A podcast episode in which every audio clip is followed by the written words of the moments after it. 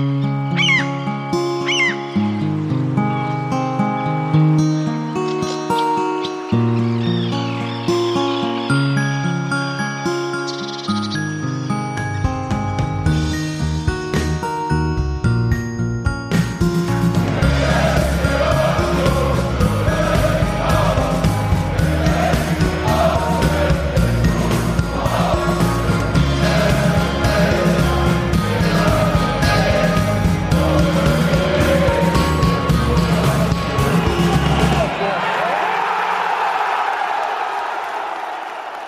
Hallo und herzlich willkommen zu Textilvergehen Nummer 443 vom 16. Dezember 2020. 2020, sagt man das so? 2020.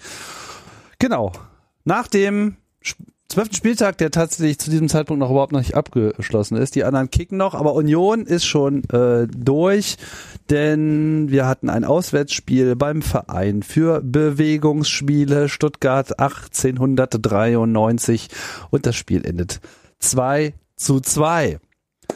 Ja, Bad Cannstatt gegen äh, Köpenick und ich begrüße in der Runde den Daniel. Hallo Daniel. Hallo Tim. Und frisch neu dabei, erste Mal bei Textilfelge gehen. Herzlich willkommen, Dennis. Hi, herzlich, äh, da, vielen Dank für die Einladung, mein Gott. Darfst uns auch ruhig willkommen ja, heißen. Ja, her, her, herzlich willkommen, herzlich willkommen. es ist auch dein Podcast. Ja, es ist alle, unser aller Podcast. unser aller Podcast, genau.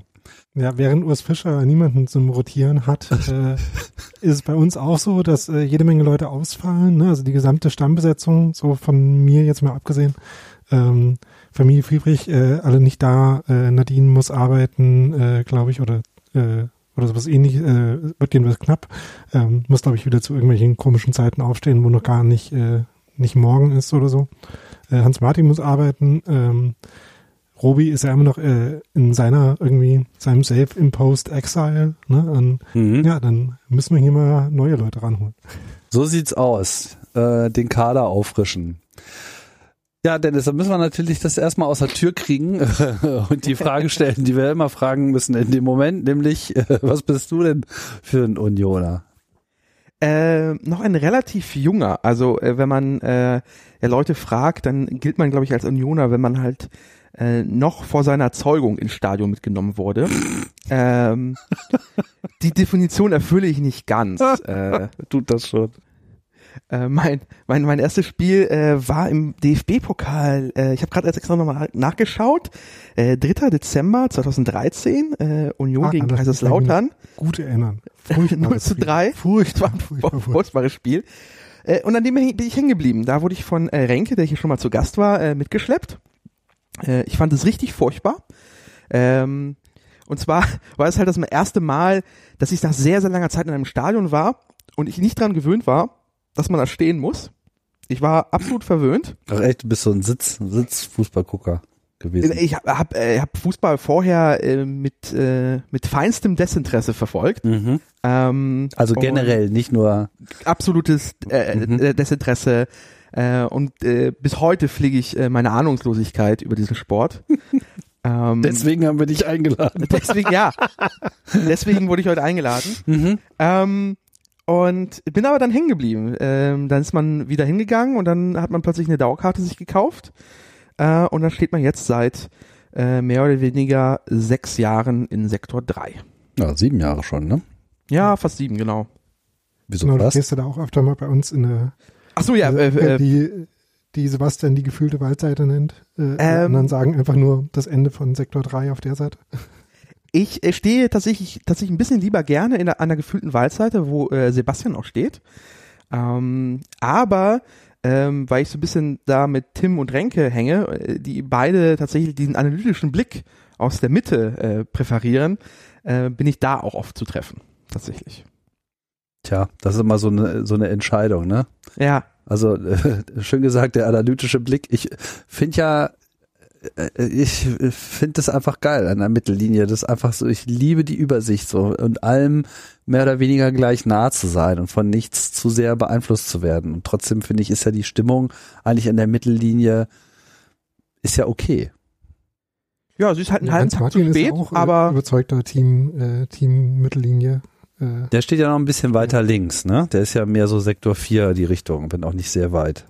Ja, aber es äh, schon noch dieselben Argumente, ne, dass man das ganze Spielfeld möglichst sieht, während äh, die andere Seite ja schon sehr weit weg ist, wenn man da in der Ecke steht. Genau, ist auch eine Frage aber, der Höhe, so in gewisser Hinsicht. Ja, aber gerade würde ich mich auch äh, irgendwie hinten aufs Dach stellen. du würdest dich lieber aufs Dach stellen? Ja, also jetzt gerade, bevor ich halt irgendwie immer gar nicht im Stadion Ach so. ich bin nicht im Stadion, ich bin auf dem Stadion.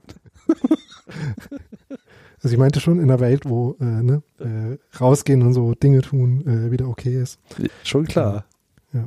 Naja, aber äh, wollen wir nicht zu viele Reminiszenzen über die äh, das äh, haben, was uns jetzt gerade allen noch so fehlt. Ich glaube, das ist ein bisschen zu wehmütig. Ja, ach naja Gott, trotzdem kann man ja dann, ach, immer diese Wehmütigkeit, Jammerei. Äh, man muss nach vorne blicken. So, ist halt so, müssen wir jetzt äh, mit klarkommen, sind wir jetzt äh, mit klargekommen, blicken wir einfach nach vorne. Ich meine, das wird, äh, wird alles wiederkommen, ja. ich prophezeie, es wird alles wiederkommen. Ähm, und äh, wenn wir Glück haben, kriegen wir sogar noch in dieser Saison was davon mit. Und kaum, dass wir dann wieder da sein dürfen und alles super ist, was passiert dann? Na? Baut Union das Stadion um. ja. Das wird auch noch ich, kommen. Ja, ich befürchte ja, dass der äh, Bezirk äh, uns da noch so ein, äh, äh, ein gewisses Fenster dazwischen einräumen wird. Äh, aber ungewolltermaßen ja, meinst du? Ja. ja, ich sehe das jetzt auch noch nicht, dass das jetzt zur nächsten ähm, Spielzeit schon anfangen wird, weil, glaube ich, so der die Auswirkungen der Pandemie nicht so richtig eingeschätzt werden kann und das ist dann irgendwie nicht so richtig der Moment, wo man so ein Großprojekt starten will. Obwohl es natürlich jetzt eigentlich zu diesem Zeitpunkt optimal wäre, ne? Also stell dir vor, jetzt wäre Umbau das hätte einfach so gut gepasst. So, dann, äh, wenn man sowieso nicht ins Stadion darf, einfach Stadion umbauen. Ja. Dann wäre alles sehr viel schneller gegangen und vielleicht sogar noch billiger und man hätte sich zumindest nicht darüber unterhalten müssen, wer noch rein darf. Ja, und wenn das denn äh, so Corona-technisch funktioniert hätte, ne?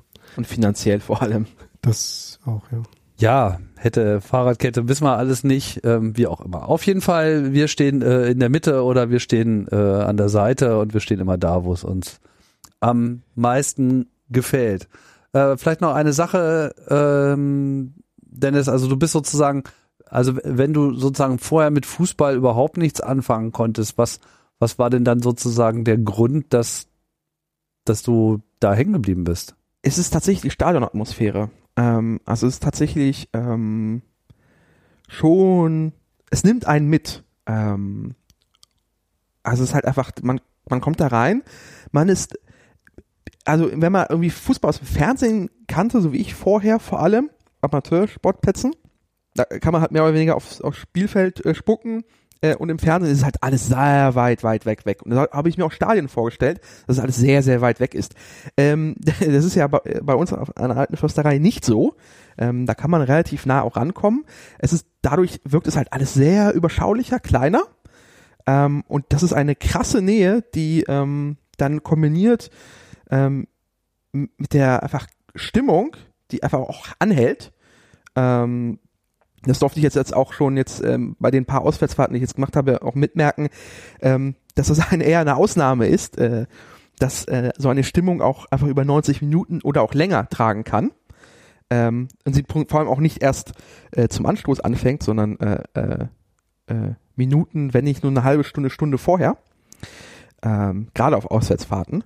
Ähm, und ähm, da bleibt man dann hängen irgendwann. Das macht halt Spaß, man macht mit. Ähm, man äh, liebt dann alle quirligen äh, äh, Ungewohnheiten und Eigenheiten auch lieben und äh, nimmt die halt mit und äh, das hat irgendwie ganz gut gepasst. Ja, ich meine, du bist äh, mehr oder weniger zur selben Zeit auch dazu gestoßen wie ich. Ich war, glaube ich, kurz vor dir äh, äh, unterwegs. Ne? Wir haben da auch mehr oder weniger separat äh, den Weg dahin gefunden. Ja obwohl wir uns eigentlich hintenrum schon äh, auch kannten, war ganz, ganz merkwürdig. Und äh, mir ging es ja da auch nicht so sehr viel anders als, äh, als dir, zumal ich aber noch so eine Fußballvorgeschichte hatte. So, aber es ist schon äh, auf eine interessante Art und Weise magnetisch und ich finde, und das macht sie ja, sagen wir mal, bei unserer Runde auch so ein bisschen und, und diesem Textilvergehen Umfeld auch so ein bisschen äh, deutlich, ist auch eh nochmal so ein anderer Schlag, ne? So dieser ganze digitale Abteilung sozusagen, so die, ja. so die Internetwesen, die so alle vom, vom, vom Bildschirmplatz äh, sich ins Stadion verlagert haben und das eigentlich auch ganz geil finden, obwohl wir da gar nicht so drin geroutet sind, so unbedingt. Naja. Auch das ist Union. Es ist vor allem das soziale Gefüge. Das ist einfach, ähm, ähm, das ist halt tatsächlich ein bisschen mehr als nur Fußball und das ähm, macht es ganz angenehm. Das ist Union, verstehst du? Ja. Gut, dann würde ich vorschlagen, ähm, schließen wir das mal ab und kommen mal zu dem Spiel. Ähm, das äh, Spiel hat ja jetzt eine ganze Menge Erinnerungen geweckt. Ne?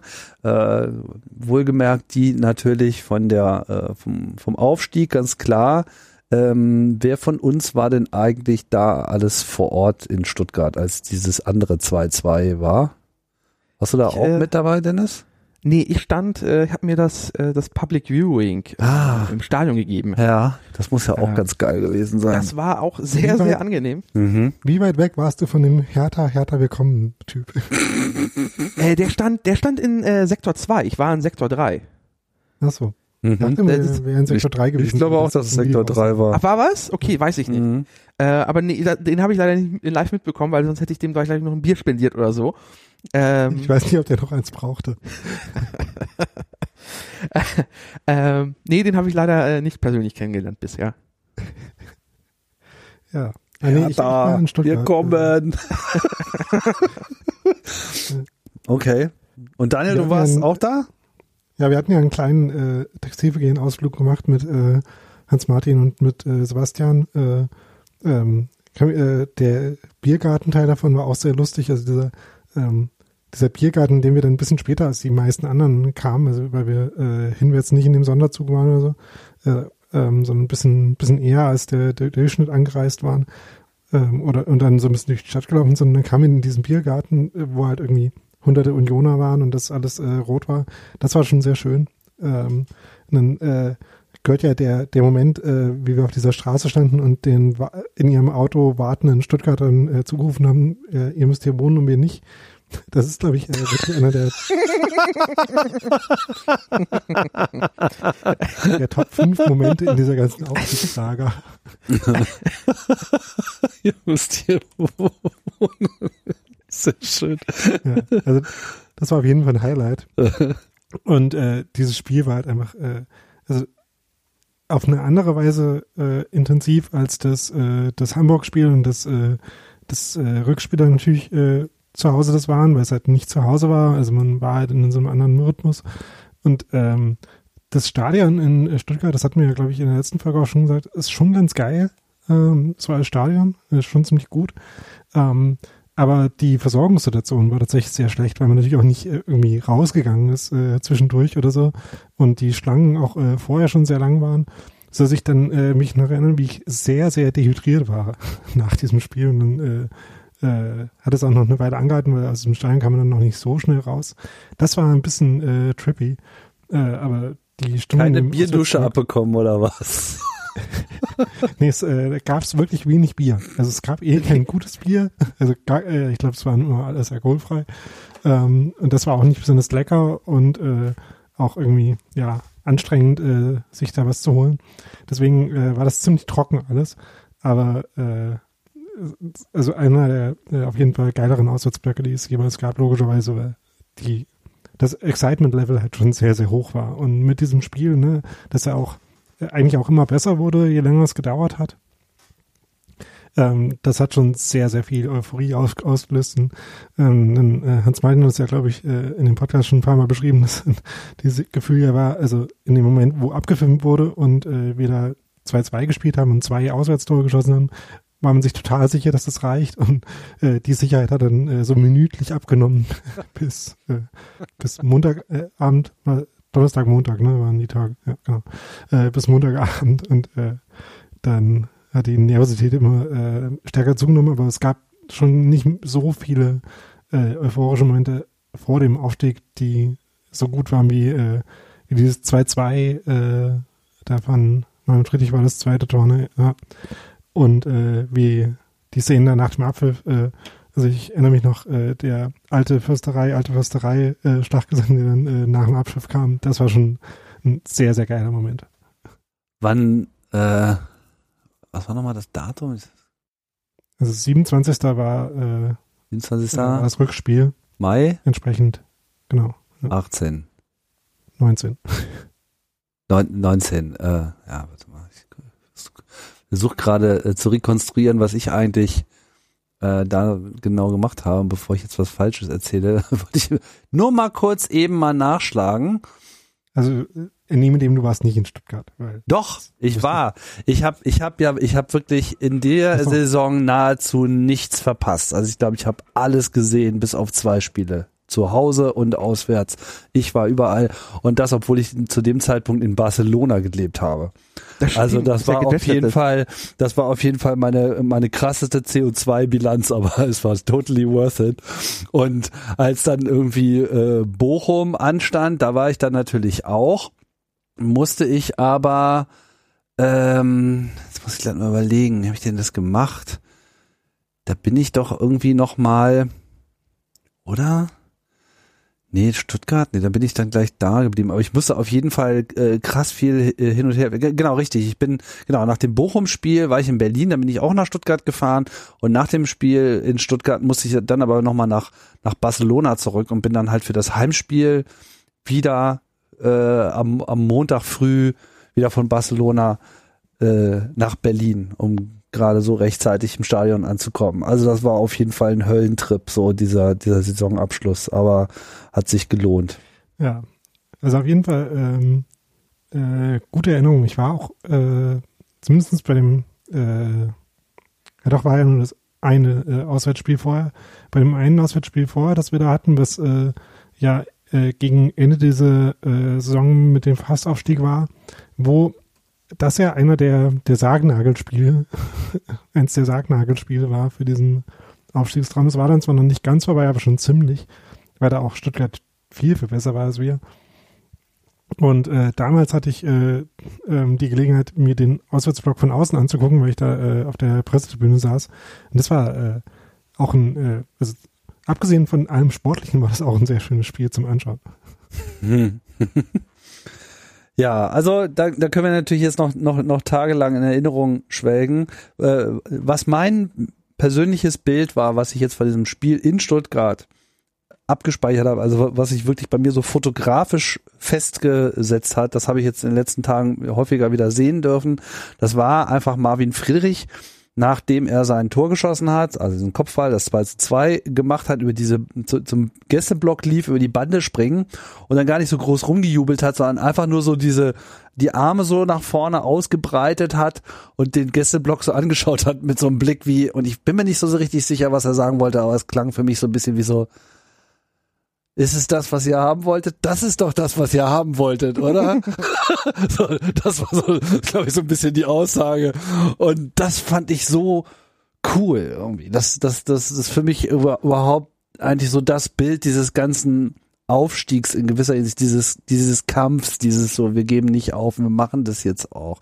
Das und der Weg in Bochum, zum Stadion mit der ganzen Posse, als wir da diesen langen Zug äh, gemacht haben und dann nochmal so das Bundesliga-Aufstiegslied äh, unter dieser Brücke gesungen haben, was ja auch in verschiedenen äh, Filmchen jetzt untergekommen ist, weil das einfach mal eine geile Akustik hatte und einfach der Tross einfach so so cool war. Und das, ja, das, da habe ich dann auch selber gemerkt, so wie wie wichtig das für einen sein kann, ähm, diesen Weg auch so weit mitzugehen und zwar so richtig physically mitzugehen äh, wie möglich. Dass dieser, diese Anteilnahme einfach mit einem Fernseherlebnis natürlich überhaupt nicht zu verbinden ist. Und das hat man natürlich sehr schön jetzt gesehen bei diesem Klassenerhalt, so der so technisch irgendwie stattgefunden hat in der letzten Saison. So, so ja, okay, Klassenerhalt, ja, okay, das mal anstoßen.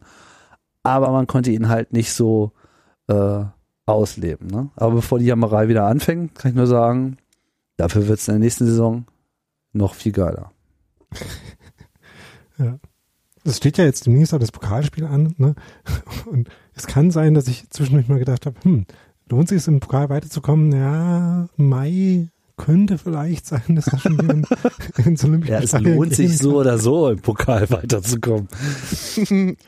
dann äh, eine Perspektive vielleicht noch, bevor wir dann mal zu dem neueren Stuttgart-Spiel kommen mit demselben Ergebnis. Äh, ich habe mal durchgezählt, wer denn eigentlich von dieser alten Mannschaft noch übrig geblieben ist, der jetzt tatsächlich zum Einsatz kam. Und stellt sich raus, sind gar nicht so viele. Ne? Also jetzt beim, beim, beim Hinspiel, beim Relegationshinspiel waren aus dem Team, was jetzt auch äh, gestern gespielt hat, Grisha Prömel, Marvin Friedrich, Trimi natürlich, Gogia, Moser, Christian Lenz, Christopher Lenz äh, und natürlich der Trainer Urs dabei. Beim Rückspiel kam noch Rührson, Hübner und Bursk noch zum Einsatz. Das war's. Das äh, alles, was da übrig ist. Ja, also wobei, ja. Und Gentner. Ja, jetzt. Nur im anderen Trikot halt. Ja, genau. Also, ähm, aber das finde ich ja immer äh, eigentlich über die letzten Jahre schon erstaunlich, wie ähm, Gutsunion schafft, das Personal schon durchzuwechseln, aber äh, trotzdem, dass man nicht das Gefühl hat, dass ich, dass es jetzt eine andere Mannschaft ist. Also einfach weil irgendwie noch genug Leute ähm, oder genug entscheidende Leute irgendwie noch da sind und dieselben sind. Ähm, also vor allem Christopher Trimmel. Da. ähm, und, und Marvin äh, Friedrich, finde ich. Also ja, genau. schon so die prägende Figur gewesen ja. mit. Genau, aber äh, man hat ja trotzdem das Gefühl, dass es immer äh, an jedem Schritt noch äh, ziemlich viel Kontinuität gibt. Und dass man deswegen sich jetzt nicht irgendwie komplett an äh, einen Umbruch oder so äh, und dann wieder an was Neues gewöhnen muss. Und es kommen halt Leute dazu und die passen dann aber halt irgendwie gut, äh, auch wieder gut in das rein, was schon da ist. Und deswegen, also sowohl auf sportlicher Ebene als auch auf irgendwie emotionaler Ebene funktioniert es dann doch ganz gut. Ja, es fühlt sich immer so ein bisschen an, als wären die schon seit 30 Jahren da. Das ist, glaube ich, das Ding. Ähm, und äh, neben halt dem, glaube ich, äh, fantastischen Scouting, äh, was der Verein gerade äh, an den Start bringt, ähm, ist das, äh, komm, ich, äh, verstärkt das das Gefühl das nochmal. Das ist ganz lustig, jetzt so als ähm, in meiner Nebenrolle als Tipperförster muss ich ja dann immer meine Tweets mit ähm, Bildern ausstatten und blätter dann so bei UNVDU äh, so, so im Bilderwald oder ist ja alles so schön nach Saisons äh, sortiert. Und umso weiter ich halt nach hinten gehe, umso mehr wird meine Erinnerung angestrengt mit, wer war denn das jetzt eigentlich nochmal? Und wenn ich dann halt so in, äh, in die Saisons komme, die ich nicht so aktiv mitbegleitet habe, naja, dann schaue ich halt dann auch so ein bisschen blöd. Und schon interessant, was das für einen Unterschied macht, äh, wie nah man sozusagen dabei war, weil man ja dann doch diese Leute auf so eine absurde Art und Weise doch ähm, gut kennenlernt. So, also zumindest meint, gut kennenzulernen oder so eine Verbundenheit da entsteht, die, ja, die, glaube ich, das ganze Fußballbesuchsspiel doch äh, enorm ausmacht. Mhm. Ja, genau. Ja, dann kommen wir doch mal vielleicht zur äh, Aufstellung des äh, Spiels, wie es denn nun auf den Platz äh, ging. Wir hatten im Prinzip ich weiß nicht so ganz genau, wie, wie du, äh, wie uns, du die Formation beschreiben würdest, Daniel, aber wir hatten so vorne äh, Cedric Teuchert, Talbo Avoni, Geraldo Becker, die so ein bisschen so den Sturm ausgemacht haben. Man könnte wahrscheinlich auch argumentieren, der Sturm war nur Taiwo, oder? Nee, eigentlich war der Sturm äh, relativ klar, würde ich sagen, äh, Taiwo und äh, Geraldo Becker. Ähm, und Teuchert war dann eben Teil von dem, äh, von dem Mittelfeld einfach. Äh, so ein bisschen in der ähm, Kruse-Position? Noch nicht mal, weil das müssen, weil sie es halt insgesamt anders gemacht haben als sonst. Also sie haben äh, tatsächlich mit einem ja, 5-3-2 würde ich es äh, eher nennen als äh, 3-5-2 ähm, in dem Fall. Ähm, weil halt ähm, äh, Lenz und Trimmel als Außenverteidiger jetzt nicht ganz so ähm, weit vorne waren, äh, nicht ganz so oft wie sonst manchmal, sondern ähm, so, dass eine Fünferkette nennen passt dann schon eher. Ähm, und dann waren halt äh, Prömel, Griesbeck und Teuchert dann in der Mitte und haben sich da relativ stark an den äh, entsprechenden Gegenspielern, die sie dann hatten, orientiert. Ähm, Griesbeck war dann eigentlich derjenige, der sich um Endo gekümmert hat, der bei, äh, also der Endo. Der andere Endo sozusagen. Ne? Ähm, mhm. der der schwäbische äh, Endo. genau. ähm, der bei denen der einzige Sechser war. Das heißt, äh, deswegen war Griesbeck dann halt in der Mitte von den drei von Union, äh, was äh, das Spiel gegen den Ball anging und war dann in dem Fall am meisten vorne. Teuchert hat sich so an, an Förster orientiert und, ähm, und Brömel hat sich um, ähm, wer ist dann, Castro gekümmert. Äh, genau, und gegen den Ball war dann halt, äh, waren Griesbeck und Teuchert so ein bisschen auf einer Linie, äh, also Quatsch, äh, mit äh, waren Griesbeck und Teuchert so ein bisschen auf einer Linie, haben sich da angeboten. Und Brömel äh, hat so den Ballverteiler gegeben dahinter und dann ähm, ja, war Giesemann überraschenderweise äh, der linke Innenverteidiger und hat quasi so in dem Hertha-Spiel die, die äh, schön reißen Rolle übernommen, was er ersetzt war mit, in, mit Dreierkette. Mhm. Und Luther hatten wir noch am Start. Ne? Genau. Wie du so schön aufgezählt hast auf Twitter, das kann man vielleicht auch nochmal betonen, wen hatten wir alles nicht dabei? kein Schlotti, kein Hübner, kein Andrich, kein Gentner, kein Kruse, kein Ingwarzen, kein Uja, kein Poyan Palo. Ja, genau. Also Das ist schon eine ganze Menge kein. Ja, ähm, äh, die, der Tagesspieler hat das heute äh, nochmal aufgegriffen und hat gesagt, dass äh, wenn man da halt noch einen Torwart dabei hätte und noch äh, zwei Außenverteidiger vielleicht, dann wäre das schon eine ganz okay Bundesligamannschaft so. Also Die nicht spielen. offensiv. aber ähm, aber das ist halt tatsächlich so. Also äh, und gerade ähm, also bei Hübner jetzt bis jetzt die Saison noch nicht, aber bei den anderen, wenn zumindest mindestens einer von Usha und Payampalo irgendwie Stammspieler wäre, das wäre ja nicht verwunderlich. Und die anderen sind halt schon Leute, die man tendenziell eher in der ersten Hälfte äh, erwarten würde. Und dass man dann halt trotzdem noch äh, nicht nur eine Mannschaft auf den Platz bringt, sondern da auch noch ein bisschen äh, Varianten reinbringt, äh, halt mit ein bisschen Kreativität, was die Positionen angeht. Also ähm, Felix hat das auch heute im Blog geschrieben. Bei Cedric Teuchert hatte ich überhaupt keine Gedanken, dass der irgendwas anderes spielen könnte als ähm, außer Stürmer. Ähm, von daher finde ich das schon ähm, auch ein bisschen äh, allgemein gesehen äh, ganz spannend. Also vielleicht sind Positionen auch einfach überbewertet. Also vielleicht äh, können halt Leute, die Profifußballer sind, einfach Fußball spielen und dann sagt man ihnen halt, was sie jetzt gerade äh, so, wo sie so ungefähr hingehen sollen auf dem Platz und was sie da so ungefähr machen sollen.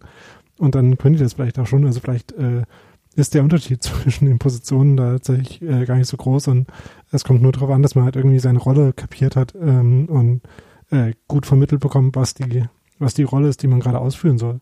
Wobei, äh, Urs Fischer wurde ja noch auf der Pressekonferenz gefragt, ob, ähm, weil irgendwie äh, Leonard Moser und äh, Luis, Luis Karius äh, auf, der- auf der Bank säßen, ob einer von den beiden ja geplant wäre, ins Feld zu gehen. und er nur lachen musste und sagte, nee. Nein, glaub, Sicher nicht. sicher nicht. ja, das, also, Äh. so, so schlimm war es dann jetzt, glaube ich, am Ende auch noch nicht. Ja, wo ich mich wirklich Genau. gewundert, was will er mit den zwei Torhütern? Naja, also es waren halt echt keine, äh, keine Feldspieler mehr da, ne? Ähm, von daher, äh, ich weiß nicht, es waren ja jetzt sieben Leute auf der Bank, genau, sie haben halt einfach nur die, äh, die Plätze auf der Bank ausgenutzt, während in den letzten paar Spielen es ja auch ein paar gab, wo sie halt einfach einen, äh, einen Platz nicht besetzt haben auf der Bank. Ähm, es macht, glaube ich, praktisch äh, einen geringen Unterschied, ähm, wie man das macht. Äh, außer dass es irgendwie immer ja ein schöner Moment ist, äh, wenn ein Feldspieler ins Tor gehen muss, der ist dann so noch ein bisschen unwahrscheinlicher. Ähm, aber will man ja eigentlich eh nicht, dass es äh, zustande kommt, weil dann gab es entweder viele rote Karten oder viele Verletzungen. und Das sind beides nicht Sachen, die wir gerade gut gebrauchen können. Ja, genau. Aber ähm, also wie gesagt, Giesemann, äh, der ja am Anfang schon ein paar Spiele auch von Anfang an gemacht hatte und dann hat sich aber Lenz ja doch wieder ziemlich souverän eigentlich irgendwie in dem Konkurrenzkampf durchgesetzt. Finde ich auch gut. Äh, also Lenz spielt auch einfach eine, wieder eine sehr gute Saison. Hat auch in dem Spiel, glaube ich, echt gut gespielt. Also, äh, dass der, äh, der Gegenspieler von ihm dann auch quasi ausgewechselt wurde, ähm, wenn ich das gerade richtig rum äh, mir gemerkt habe. Der Sosa, Hat er ihn verbraucht, ja. Abgenutzt. ähm, das spricht ja auch für ihn. Mhm. Äh, hat ja auch das Tor dann sehr schön vorbereitet. später. genau. Ähm, also Lenz hat sich da einfach wieder sehr gut etabliert und äh, Giesemann hatte ich jetzt auch nicht so auf dem Schirm, dass der auch diese, äh, diese Innenverteidigerposition spielen kann, aber äh, Urs Fischer hat ja da dann noch gesagt, ja, hat er schon irgendwie immer mal gemacht und hat ein Zutrauen, dass er das hinkriegt. Und ähm, genauso wie Riasson das gegen Hertha halt ganz okay gemacht hat, äh, war es bei Giesemann jetzt auch so. Und äh, ironischerweise hat ja dann Union durchaus Probleme mit äh, hoch in die äh, letzte Linie geschlagenen Bällen gehabt. Aber wenn ich mich gerade nicht irre, war Giesemann gerade daran, äh, der irgendwie da der anfälligste sein könnte von den Innenverteidigern, da dann plötzlich doch nicht dran beteiligt. Also äh, hat es dann auch in der Hinsicht irgendwie nicht geschadet. Ja, also es zeigt auf jeden Fall, Urs Fischer, ich meine, was soll er auch machen? Also ich meine, gut, in der Situation musste er ja äh, rumexperimentieren, aber trotzdem findet er einerseits noch okay Lösungen und ich bin dann halt trotzdem auch immer wieder beeindruckt und das ging mir auch schon in der letzten Saison schon so, als wir, was weiß ich, das Pokalspiel gegen Leverkusen und so weiter, da waren wir, glaube ich, auch ganz schön unter Druck schon mit ähm, Ersatz. Ähm, und äh, trotzdem wurde erkennbar dasselbe System gespielt. Also das war jetzt so wie wie Union in dieses Spiel reingegangen ist. Vielleicht können wir jetzt dann auch einfach mal nahtlos auf das Spiel übergehen. Ich fand, dass äh, gerade in der ersten Halbzeit, abgesehen davon, dass es eine extrem gut gespielte Halbzeit war, war es halt auch sehr äh, äh, wie nenne ich das? Also der Charakter der Mannschaft, den wir jetzt so in den ersten elf Spieltagen gesehen haben, zeigte sich halt auch in dieser Konstellation sehr gut. Passgenau, schnell umschalten, sehr zielführende Pässe nach vorne, sehr gefährlich vor dem Tor, äh, aber eben auch Bombenverteidigung, alle gut abgestimmt. Man kann irgendwie lange Ballstaffetten halten. Okay, das war dann in der zweiten nicht mehr ganz so geil. Aber es ging halt auch mit den anderen Spielern. Das ist das, was ich äh, sagen will. Also das Modell hat sofort äh, funktioniert und es sagt mir, dass halt sein, sein System mehr ein Ergebnis des Trainings mit dem gesamten Kader ist, als eine Eigenschaft und Fähigkeit, die jetzt nur ein gewisser Stammspielerkreis spielen kann. Genau. Ich, ich glaube, dass auch, auch den Eindruck, dass einfach das Training scheinbar sehr, sehr gut sein muss oder soweit gut sein muss, dass alle mitkommen. Ähm, und das ist irgendwie so ein Vergleich, wo jetzt ich jetzt irgendwie gesehen habe, ähm, also ich das Gefühl habe, dass während andere Mannschaften jetzt auch im Vergleich zum Bayern-Spiel, die halt sehr über individuelle Stärken halt verfügen, haben wir irgendwie es geschafft, dass diese Stärken dann auf alle mal zu verteilen und dann ist das Gesamtpaket ganz gut. So. Kollektive Stärke. Ja, kollektive Stärke. Mhm. Ja, und äh, ich fand halt auch, dass man gerade in dem Spiel einfach gesehen hat, wie, ähm, wie sie halt einfach sehr konsequent den Plan umsetzen. Also ähm, du hast ja die, äh, die Kombinationen schon angesprochen. Ich fand einfach in dem Spiel hat man äh, sehr gut gesehen, dass sie extrem vertikal gespielt haben. Ähm, also so wie sie den Ball bekommen haben, ging es äh, eigentlich immer dann nach vorne auch. Mhm. Und äh, wenn man vertikal spielen sagt, dann ist es ja irgendwie oft so eine Umschreibung für den Ball relativ spekulativ nach vorne hauen, aber das war es halt überhaupt nicht, sondern sie haben halt äh, hinten einfach oft sehr schnell rausgespielt, ähm, sehr schnell diese Kombination, ähm, äh, zum Beispiel Lute spielt auf Prömel, der ist schon ein bisschen unter Druck, legt dann den Ball auf einen Innenverteidiger ab, der dann äh, das Spiel weiter öffnen kann oder, ähm, oder so ähnlich, aber mit den Innenverteidigern, die auf Prömel spielen und er dann auf die Außenverteidiger. Sowas in der Art das gab es halt einfach sehr oft und einfach in, sehr schön, in einem sehr schönen Tempo und einer schönen Präzision und halt auch mit viel Mut. Also da waren auch ein paar enge Szenen dabei, wo es auch hätte schief gehen können vielleicht ähm, und gefährliche Ballverluste produzieren. Und ähm, so ein bisschen war dann die eine Chance von Stuttgart eine, wo das halt, äh, wo halt die, die Schärfe total gefehlt hat dabei und das dann halt schief gegangen ist.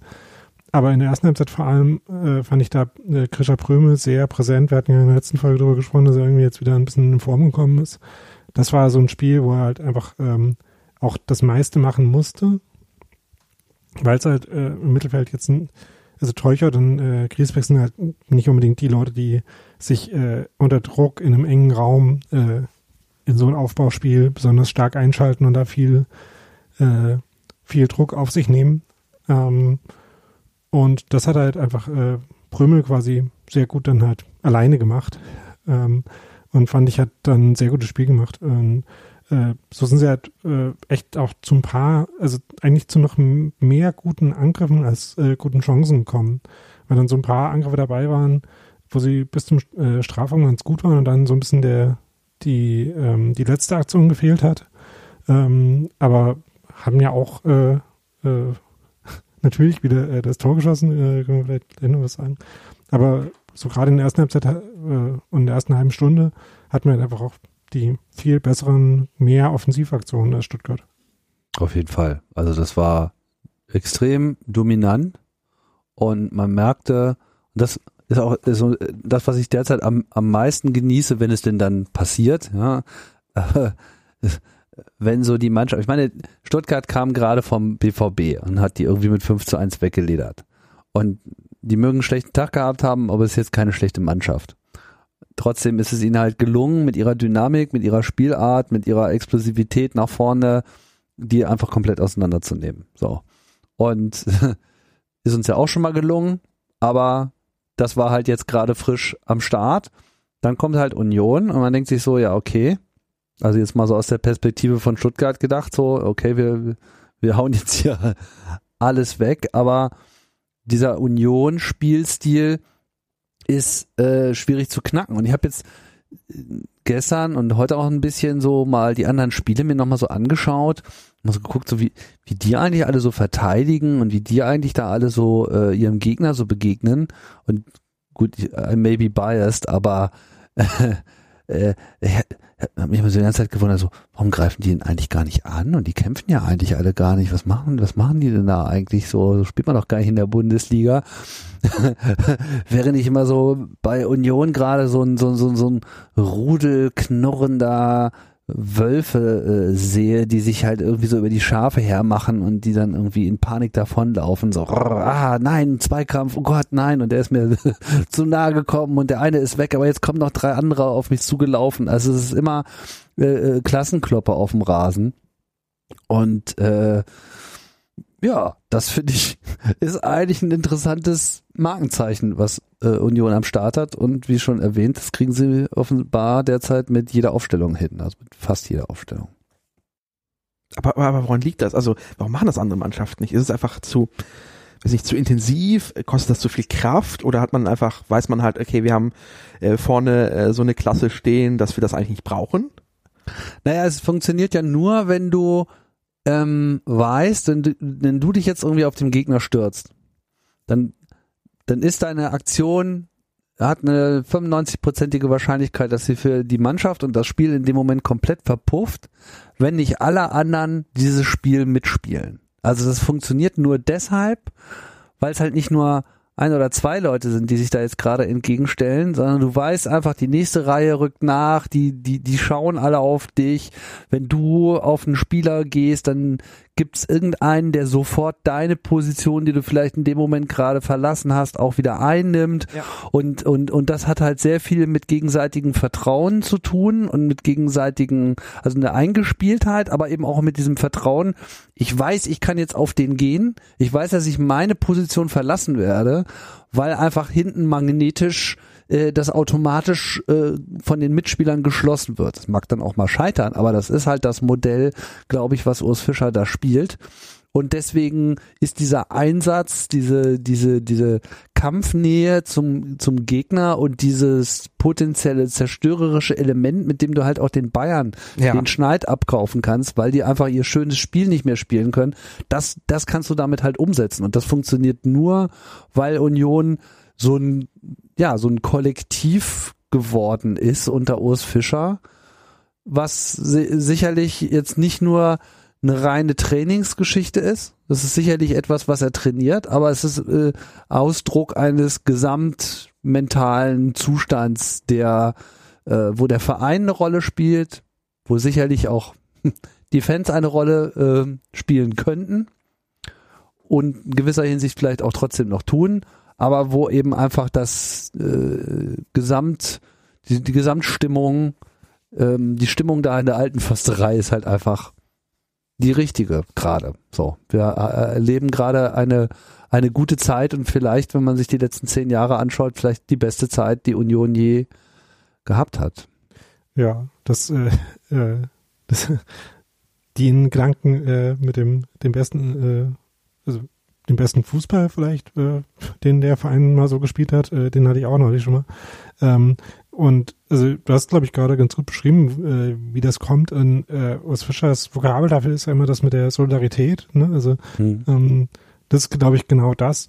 Und ähm, das ist halt aber letztlich dann doch auch gar nicht so einfach, das hinzukriegen, weil ähm, man muss da halt schon äh, das auch mit einem sehr großen äh, Commitment machen. Also man muss sich da schon sehr darauf festlegen, dass man das so spielen will.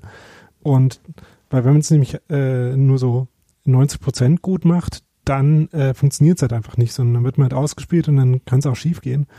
Und, ähm, und um das hinzukriegen, muss man es halt äh, mit einer sehr großen Überzeugung spielen. Da spielt noch das Selbstvertrauen eine Rolle, dass es halt äh, funktioniert jetzt seit ein paar Jahren ähm, und dass man halt äh, sich auch darauf verlassen äh, kann, dass der Plan, den man hat, gut ist, weil man halt mit dem Plan irgendwie Erfolg hat.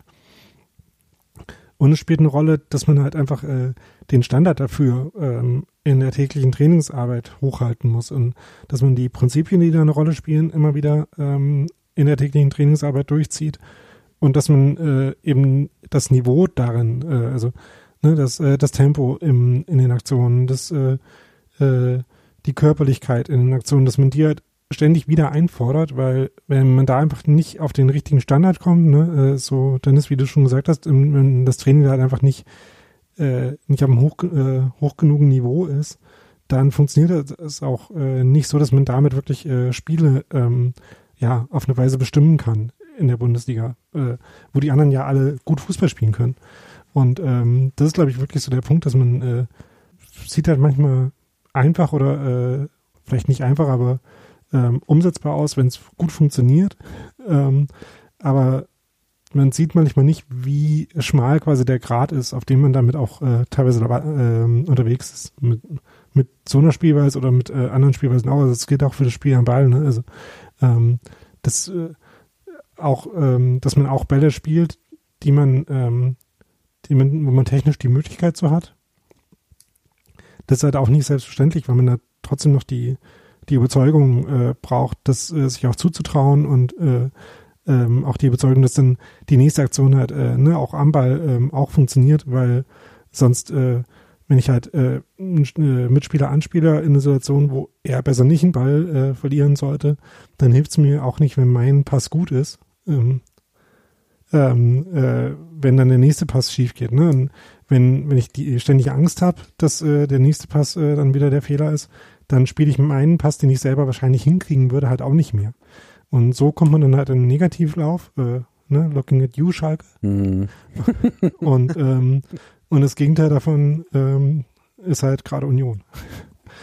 ähm, und dann haben sie halt auch einfach äh, ähm, Spieler, die zueinander passen. Also ähm, das ist ja also ne, auch wenn jetzt gerade viele Leute fehlen, das Gute ist halt, dass äh, irgendwie ähm, trotzdem noch jemand da ist, um jede Rolle zu besetzen. Also dass halt äh, ne, so ein Geraldo Becker und Taiwo Avoni noch da sind, die schon ganz gut miteinander funktionieren, weil sie ähm, für ähnliche Bälle auf unterschiedliche Weise gute Anspielstationen sind. Also Geraldo Becker kannst du halt einfach in jeden Raum schicken, äh, wo er Platz hat hinzulaufen. Ähm, das haben sie, äh, Lauf!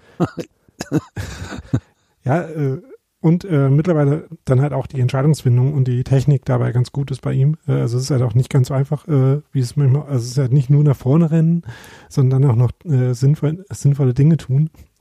Ähm, das macht er halt immer besser. Äh, Gerade gestern haben sie ihn ganz oft äh, in dem Raum zwischen den, äh, den Verteidigern von Stuttgart in der Außenlinie geschickt, ähm, wo, ähm, wo er halt dann auch die Bälle noch verarbeitet bekommen hat, etliche Male. Äh, das war ganz gut. Und Abonnie macht halt einfach äh, gerade sehr, sehr viel äh, mit seiner Körperlichkeit äh, Bälle fest und ist da äh, auf eine andere Weise, aber halt ähnlich effektiv wie Sebastian Andersson letzte Saison. Und das funktioniert halt sehr gut miteinander. Und äh, wenn du halt solche Momente in deinem Spiel hast, die funktionieren, dann kannst du dich darauf verla auch verlassen und äh, kannst die dann auch so ausspielen, wie, wie Union das dann gestern vor allem in der ersten Halbzeit gemacht hat, als sie über das Spiel gegen den Ball halt ständig äh, ins Spiel gekommen sind und dann halt gute Momente hatten, um das nach vorne umzusetzen. Vielleicht sollten wir an der Stelle mal über Taiwo Avoni reden. Weil das ja irgendwie auch so jemand, äh, dessen Entwicklung wir, glaube ich, gerade so in der letzten Zeit natürlich ähm, etwas äh, genauer angeschaut haben, durch seine äh, geilen Aktionen und durch seine geilen Aktionen, die er dann irgendwie nicht gemacht hat, wie zum Beispiel jetzt gegen das äh, Bayern-Spiel, gegen die Bayern.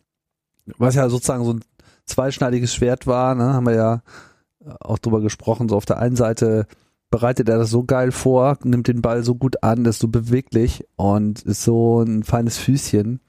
Aber dann fehlt ihm halt irgendwie die Kraft oder das Glück oder was weiß ich, was man äh, im letzten Moment braucht, um das Ding zu verwandeln. Und dann wirst du halt dafür kritisiert, wie du das so schön gesagt hast, Daniel, äh, nur weil man vorher so gut war. So.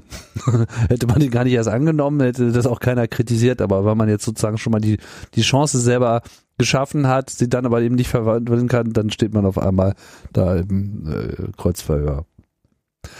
Bei diesem Spiel hat er mal wieder seine Klasse auch äh, mehrfach aufleuchten lassen. Einerseits durch das Tor natürlich. Das war einfach ein korrekter äh, Kopfball, wobei das ist jetzt irgendwie das gefühlt das dritte Mal das dritte Tor hintereinander, was irgendwie gleich fiel. Also sowohl das, gut, das von Marvin Friedrich fällt ein bisschen aus, aber das war halt auch so rechts ins Tor. Ne? Prömel hat's vorher so gemacht und Taiwo war ja im Prinzip jetzt auch nochmal so ein Grischer Prömel Revival-Tor.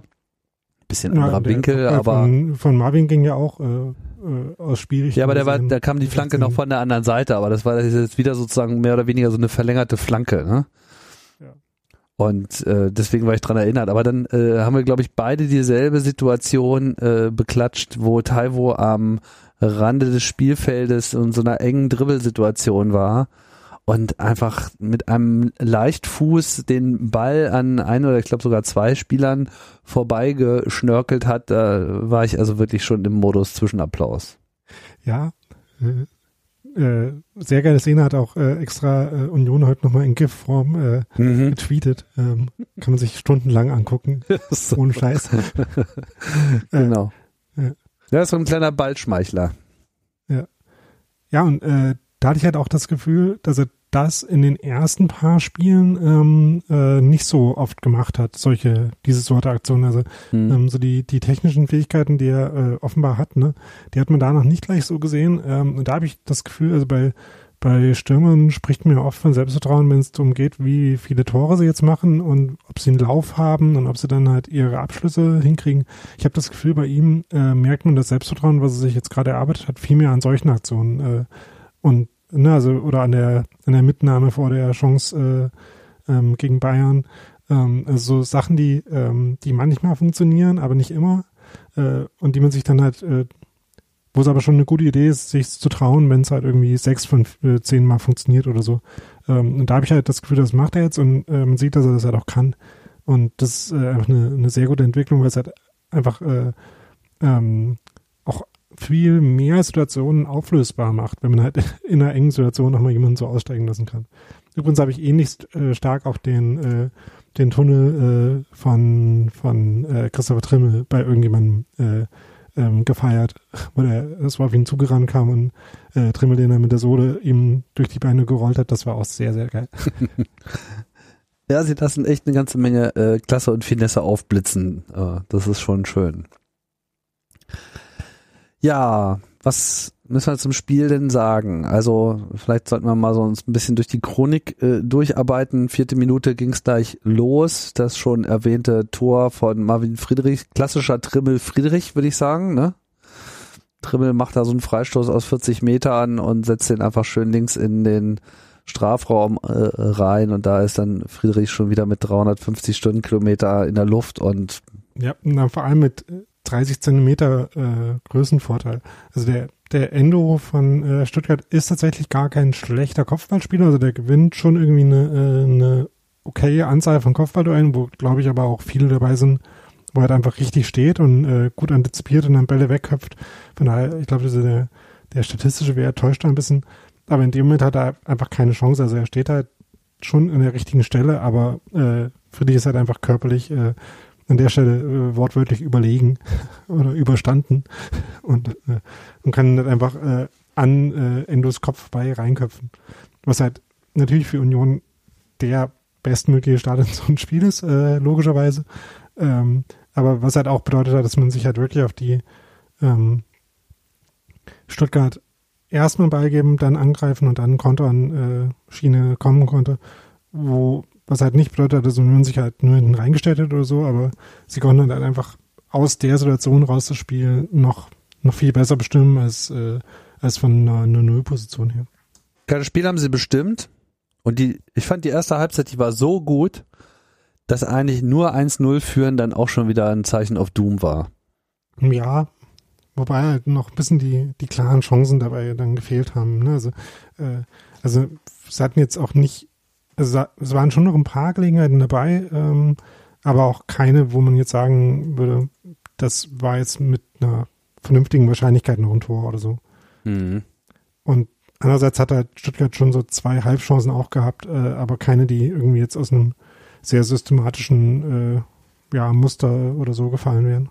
Dann, ähm, was ist eigentlich passiert? Also, ähm, wir hatten das Tor, dann ging es so ein bisschen hin und her, es gab so ein paar mittlere Chancen, ähm, und eigentlich, ja, war dann die, die erste Halbzeit irgendwie vorbei. Also so richtig groß, viel Chancen. Also es gab jetzt nicht so, noch so, so eine totale Top-Chance. Es gab irgendwie so einen Schuss von äh, Becker, aber da fehlte es irgendwie so ein bisschen auf den letzten Metern auch so ein Schuss von, von Teuchert. Teuchert gab es noch einen, der war ganz gut, ja. Mhm. Ähm, es gab äh, die Szene, wo äh, nach einem ganz schönen Angriff Lenz äh, links in den Strafraum läuft und dann der äh, nicht so richtig einen Abnehmer findet. Also so von dieser Sorte Szene gab es halt noch ein paar, wo schon noch was hätte draus werden können, aber nicht ganz wurde. Ja. Ja, dann zweite Halbzeit. Stuttgart hat gewechselt. Ähm, unter anderem kam dieser Didavi äh, rein. Und das war dann so ein Name, den ich noch kannte. Und das hat mir irgendwie so ein bisschen Angst eingejagt, wie sich rausstellen sollte, zu Recht.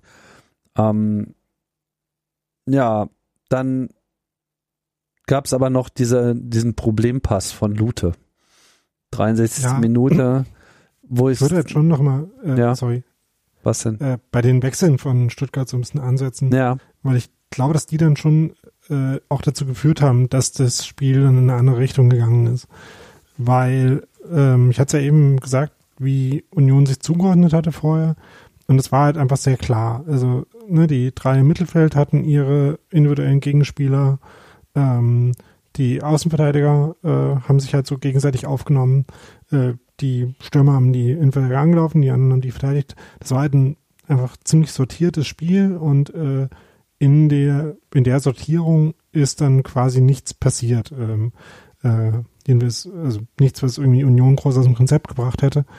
Und ähm, mit den Auswechslungen, die dann Stuttgart gemacht hat, äh, kam da halt Unordnung rein. Ähm, unter anderem, weil dann auch gar nicht äh, gleich so sofort klar war, wer dann eigentlich wo spielt bei Stuttgart. Also der ähm, äh, Gonzales ist dann halt mal, mal Stürmer aufgetaucht, mal auf der äh, linken Mittelfeldposition sozusagen. Ähm, der Kulibali war mal rechts, mal in der Spitze. Ähm, auch der ähm, äh, Silas Wamangituka äh, war mal äh, äh, hat mit Gonzales halt so ein bisschen die Position getauscht. Mhm. Und damit hat Union so ein bisschen die, die automatische Zuordnung verloren. Ähm, und ähm, hat es nicht mehr ganz so konsequent hingekriegt, hat schnell in den Aktionen gegen den Ball zu sein. Ähm, und ich fand, das war, war einer der Punkte, die dazu geführt haben, dass dann äh, Stuttgart ein paar mehr Aktionen hatte. Ja. Äh, wo es ja gleich dann auch mit dem äh, äh, mit dem Fallrückzieher so. Ja, oh ja. Ja, ja die Latte ging, ne? Schon Fallrückzieher äh, von Gonzales losging. Hm. Den die David sich äh, einfach, weil er sich da am Ball behauptet hat, äh, dann äh, ganz gut vorbereitet hat. Das war echt ein Knaller. Also ich meine, da, da war dann auch schon, also ich habe mich ehrlich gesagt schon gewundert in der ersten Halbzeit, wie sehr Union Stuttgart da so in den Griff bekommen hat. So, weil Stuttgart einfach in den letzten Spielen, ich habe jetzt nicht so viele Spiele durchgehend gesehen, aber alles, was ich so gesehen habe, auch in den Zusammenfassungen, die haben einfach einen extremen Knallbums nach vorne. Ich weiß nicht genau, äh, was da der Grund ist, aber die sind halt auch mega offensiv und können dann einfach in der Höllengeschwindigkeit über den Gegner herfallen. Und das äh, ist dem BVB ja auch komplett zum Verhängnis geworden. Und äh, das hat uns dann ja eigentlich auch in den letzten fünf Minuten gekillt. Ich meine, das waren ja auch wirklich gut herausgespielte Szenen, insbesondere das 2 zu 2 war einfach ein grandioser Pass und super verarbeitet und so und das also muss man ja auch neidlos anerkennen. Und am Ende war es so, die erste Halbzeit ging an uns und die zweite Halbzeit ging an Stuttgart. Und von daher war das dann wieder so ein 2 zu 2, wo man sagen kann, so, ja, hm, klar, mehr Punkte wären schöner gewesen, so, verlieren hätte man das jetzt nicht dürfen, aber unentschieden geht schon in Ordnung. Ja, definitiv. Also ähm, vor allem, ähm, ich hatte den Eindruck, also ich habe äh, während des Spiels, gerade in der zweiten Halbzeit, wo ich so ein bisschen ähm, äh, oft mal doch weggucken musste, ähm, die Twitter-Timeline verfolgt, gerade die von Stuttgart. Ähm, das ist ja ein A, toxischer Ort. Einerseits, ich glaube, Daniel hat das äh, mit Freude mitbeobachtet. Ich konnte mich dem, äh, dem Dumpsterfire nicht so ganz entziehen an der Stelle. Das ist ein toxischer Ort. Warum? Ähm, also ich weiß nicht, vielleicht sind wir wiederum besonders oder Stuttgart ist einfach anders besonders. Ähm, aber es hat, glaube ich, irgendwie keine fünf Minuten gedauert. Da wurden schon, wurde, wurde der, ähm, der Förster, glaube Förster, Förster, Förster, ja, ja. Äh, direkt über den Zaun gehängt ähm, und für alles schuldig gemacht. Ähm, Wer ist der Förster bei Stuttgart? Der äh, eine Mittelfeldspieler von den, von den Ach so, ein Spieler, okay. Ja, ja. ja. Und ähm, das uns wird halt immer nachgesagt, dass halt irgendwie, oder also dem, dem Osten oder auch dem, dem, dem Verein ist also wie so jammerig und whatever, aber das war also Wutschwaben ist, glaube ich, das, was man das nennt. Und es war alles furchtbar. Es wurde halt, also es, es war also der, der Sky-Kommentator war scheiße, der, der Schiedsrichter war scheiße. Überhaupt würde ja Union Anti-Fußball spielen. Und diese, diese Verweigerung, sich dem Spiel zu ergeben. Also es war halt sehr, also Sie verweigern sich, äh, von uns geschlachtet zu werden. So. Frechheit. Und bei dem Sky-Kommentator muss man dazu sagen, dass es Jonas Friedrich war. Also ähm, grundsätzlich äh, wundert einen das ja immer nicht, wenn jemand sagt, der Sky-Kommentator war furchtbar, aber Jonas Friedrich ist halt der Sky-Kommentator, der immer mal in Rasenfunk eingeladen wird. Also das ist schon, man kann es schon deutlich schlechter treffen da. Also. Ja, der war begeistert von Unionsspiel. Also ich meine, das, das hat sie wahrscheinlich so aufgeregt, weil der halt wirklich so äh, festgestellt hat, also was hier Union hier spielt, das ist ja wirklich einfach außergewöhnlich und ist ja das ist total treten, das gefällt mir außergewöhnlich gut. Also der war hellauf begeistert, aber ich habe ihn verstanden. Ich war auch hellauf begeistert in dem Moment. Äh, und zwar nicht, weil er mir das erzählt hat, sondern weil wir einfach einer Meinung waren an der Stelle. Das war einfach auch in dem Moment wirklich sehr gut. Und ich finde es auch okay, wenn das mal zur Sprache kommt. Immer, immerhin liefen wir in dieser Stelle nicht ganz so sehr Gefahr, wie jetzt zum Beispiel bei dem Spiel gegen Bayern oder wenn es gegen die anderen sogenannten Großen oder Etablierten geht, wo dann diese Sky-Kommentatoren ja auch mal dazu tendieren, die ganze Zeit immer nur so über den, also nicht über Union zu reden, weil es irgendwie noch nicht en vogue ist, über Union zu reden. Über Schalke kannst du die ganze Zeit quatschen, egal wie scheiße die gerade spielen. Schalke Genug ist irgendwie, Anekdoten. Ja, ist ja. irgendwie wichtig und Bayern sowieso und BVB und bla bla bla. Und äh, ja, also da kommt sozusagen Union gar nicht zu Wort. Man wundert sich kurz so und das ist natürlich jetzt gut. Stuttgart hat natürlich auch so ein bisschen Vergangenheit, aber nicht trägt jetzt nicht mehr ganz so dick auf und von daher äh, scheint sich so ein bisschen dann auch mal zumindest in diesem Moment die Perspektive äh, wechseln können. Vor allem, vor allem, weil halt, die haben halt irgendwie alles negativ. Das hat irgendwie keine zwei Minuten gedauert. Das war einfach sehr, sehr negativ alles. In der Timeline jetzt wieder. Ja, in der Timeline. Bei den Wutschwaben. Und das war halt, wenn man halt zum Ende des Spiels dann mal, also, also geguckt hat, dann war das jetzt gar nicht mal so schlecht, was da Stuttgart halt abgeliefert hat. Und das war so ein bisschen, also da habt ihr euch jetzt also unnötig reingesteigert in die Nummer. Also, äh, also, also, also, also wahrscheinlich im Stadion wären die wahrscheinlich, weiß ich nicht, äh, in der, in der, in der 70. weggefahren oder zum, zum Auto gegangen und hätten einfach verpasst, dass ihre Mannschaft jetzt kein schlechtes Spiel abgeliefert hat. Ja, alle schon aus dem Stadion raus nach ja. 85. Minute. So. Und äh, von daher ähm, war es sehr, sehr komisch. Des, deswegen können sie jetzt wahrscheinlich das Spiel noch drehen in den letzten fünf Minuten, weil es keinen Unterschied macht. Sonst äh, wären sie schon demoralisiert, weil das Stadion schon leer wäre. Ich hoffe nicht. Ich hoffe nicht, aber äh, ich glaube, äh, man kann das, also da muss man schon noch differenzieren. Ich glaube, äh, sowohl in Stuttgart in dem Stadion als auch äh, in Stuttgart bei den Leuten gibt es auch viele Leute, die das genauso wenig nachvollziehen konnten, warum da irgendwie, also ähm, das kam ja auch wie so eine, so eine Echo-Chamber vor, die sich da gut selbst verstärkt hat irgendwie. Ähm, und bei dem dem, der Abneigung, die der Union entgegenschlug, hat halt auch irgendwie noch diese Relegation ein bisschen eine Rolle gespielt, würde ich sagen. Ähm, ja, äh, aber das war schon äh, sehr amüsant und das, äh, das Gute, was ich mir dann dachte, war, also, ne, während ich da so durchgescrollt habe und äh, den einen oder anderen Tweet retweetet habe, denkt man sich dann so, ja, ja also natürlich äh, wäre jetzt irgendwie blöd, wenn wir verlieren, aber das Gute ist, ähm, mit der, äh, der Ausgangsposition die Union halt hat, ist es ja auch halt einfach egal, ähm, wenn wir da 2-2 spielen. Da ist ja jetzt für uns nichts Schlimmes passiert. ähm, mhm. Das ist sehr praktisch, äh, dass man halt äh, äh, in so einer Position ist, wo man halt wirklich nichts zu verlieren hat äh, als Union, weil ähm, einfach alles grundsätzlich ziemlich gut läuft. ähm, Und das hat mir dann sehr, äh, sehr großen Spaß gemacht und deswegen konnte man sich das sehr entspannt angucken, ähm, weil für Union, äh, ne, also auswärts in Stuttgart ist jetzt eh kein einfaches Spiel. ähm, und dann, äh, wenn man das dann halt so bestreitet und einfach relativ entspannt sein kann dabei, das äh, macht schon sehr großen Spaß und deswegen ist es so schön, dass die Saison bis jetzt so geil läuft. Ja. Definitiv. Und das äh, Lustige ist, dass Stuttgart eigentlich genauso entspannt sein könnte, weil deren Saison ja eigentlich genauso gut läuft. Ja, also ich meine, absolut identisch genauso gut läuft, ne? Also wir haben nur wenige Tore Unterschied und äh, stehen jetzt nur vor Stuttgart aufgrund der Tordifferenz von, von ein paar, einem Tor sogar nur oder zwei, ich weiß gerade gar nicht genau. Ähm, auf jeden Fall äh, alles zu vernachlässigen.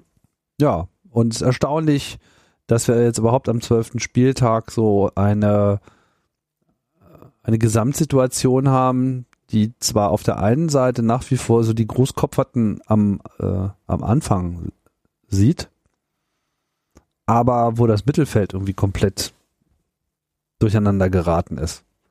Gladbach weit unten, so. Hertha auch wieder unten, Hoffenheim ganz tief abgesunken. Und dann halt natürlich Schalke also die, die da so abstiegsgefährdet sind, die sind auch so abstiegsmäßig drauf gerade, dass man gar nicht mehr das Gefühl hat, dass sie jemals nochmal hochkommen. Aber na gut, das rächt sich meistens so eine Einschätzung. Ja, also um, umso mehr finde ich es halt komisch, wenn dann teilweise nicht äh, Ostfischer dann von Sky-Kommentatoren äh, gefragt wird, ob denn das Stadion UEFA-tauglich sei. also erstens stellt sich die Frage nicht, weil mhm. es ist noch ein bisschen. Äh, und zweitens, warum sollte das Ostfischer interessieren, im Zweifel? Also es ist halt dann auch die, die falsche Person, die das beantworten kann. Ja, wir Aber werden ja auch für so UEFA-Spieler keine Sitzplätze reinbauen. Das äh, will, äh, wir, Hätten wir äh, sehen müssen. Äh, gehen über, über die Sitzschale gehen wir, wenn wir da sind. ähm, aber wir, wir schicken da den Zingler hin und der macht den klar, dass es hier eine Ausnahmegenehmigung braucht. Ich meine, weil, was ist denn die Mannschaft, die hier irgendwie überdurchschnittlich viel geguckt wird, so, für, für, für die sich die Welt interessiert? So, Union. Und nicht die TSG Hoffenheim. Ähm, ja. Aber jetzt habe ich ja gerade schon gesagt, wie entspannt man das alles gucken konnte. Kann, man kann jetzt trotzdem nicht behaupten, dass einen nicht die zwei Tore von äh, Stuttgart dann doch noch geärgert hätten. Ne? Also, weil das Schlimme daran war ja, dass Union eigentlich die gute Phase von Stuttgart halt überstanden hatte. Ne? Ähm, so die, die erste halbe Stunde in der zweiten Halbzeit war halt echt nicht so gut. Da äh, hat Union so ein bisschen die Linie verloren. Aber dann haben sie einerseits dieses Tor gemacht, was ein bisschen aus dem Nichts fiel und eigentlich auch äh, ähm, also mehr Belohnung war, als Union bis dahin irgendwie sich so verdient hatte. Ähm, aber halt auch wieder geil gemacht von Taveroni, äh, schon wie er selber den Ball festmacht und dann äh, eben der schön abgelegt wird für, für Lenz zum Planken. Und ähm, an der Stelle war das zwar mindestens ein Tor äh, Führung zu viel für Union, gemessen am Spielverlauf. Trotzdem hatte man halt dann diese Führung. Von daher ähm, war das natürlich, äh, ich hatte auch, eigentlich hatte ich an der Stelle auch gar nicht mehr so viel Angst, dass das noch schief gehen würde. Ähm, hattet ihr ein Gefühl ähm, dafür, warum das dann, äh, dann doch nicht funktioniert oder gab es da überhaupt Gründe für? Ich hab's kommen sehen. Also ich, äh, ich fühlte mich zu keinem Zeitpunkt sicher. Das äh, nicht nach dem 1-0, äh, das, das, also zum Zeitpunkt des 2-0 war es okay, aber danach, so die letzten zehn Minuten, das, das, also man hat ja gemerkt, dass Union nicht, auf einmal nicht in der Lage war, ihr Pressing zu spielen. Und wenn, mhm. wenn sie, wenn sie nicht schon, also spätestens kurz hinter der Mittellinie in der eigenen Hälfte präsent sind, sondern sich so an Strafraum drücken lassen, dann, dann werde ich immer ganz unruhig. Und das ist jetzt schon ein paar Mal schiefgegangen, weil das zeigt einfach, dass sie sich einigeln, dass sie, dass sie auf einmal so ihr luftiges ähm, Modell mit, wo sie einfach so als Gesamtmannschaft einfach äh, einen sehr viel größeren größeren Atemkörper entwickeln. Ja, sie können sich einfach viel besser ausbreiten und viel besser diesen diesen Druck abfangen, so als so Gesamt-Airbag. Aber wenn sie dann erstmal beschließen, sich dann doch eher im eigenen Strafraum zu versammeln, dann wird's halt auch schnell so Stocherkino. Und das ist dann das, was wir gesehen haben. Dann passen dann die Zuordnungen nicht und dann kommt dann irgendwie so ein blöder äh, Kopfball rein, der nicht ordentlich gedeckt wird. Das haben wir jetzt schon ein paar Mal gehabt. Naja gut, und das 2-2 war ein klasse Schuss, muss man mal sagen. So einfach geil, auch Glück gehabt natürlich. Und wenn man das aber dann noch zusammenzählt mit dem Lattentreffer, also da hätte man noch ein bisschen mehr Glück gebraucht oder man hätte halt noch ein bisschen mehr kämpfen müssen. Und dieser Kampf war, glaube ich, dann auch irgendwo wahrscheinlich nicht mehr drin, wegen, keine Ahnung, Kräfte, was weiß ich. Ja, das, das Gefühl hatte ich auch, dass zum Ende hin ähm, das alles so ein bisschen äh, zerfaserte, will ich nicht sagen, aber es war halt so ein ähm, nicht mehr mit 100 nicht mehr 100 Prozent, ne? Genau. Und dann sind halt, wenn du dann noch mit 90 Prozent äh, kräftemäßig drin bist oder nur 80% oder lass es 90 sein, dann reichen halt dummerweise ein, zwei ähm, Pässe, die dann da durchgehen durch dieses, weiß nicht, die, diese Lebensschicht, die da in der Mitte, die da Union äh, äh, hochbaut. Ähm, und dann, äh, dann hast du dann vorne dann die ein, zwei äh, äh, Stürmer der Gegenmannschaft, die dann, dann doch gut sind. Äh, und dann ist es halt drin. So. Hm. Und dann doof. Aber ich bin halt froh, dass es halt in der 85., 90. passiert ist, nicht in der, weiß ich nicht, 70. oder so. Ja.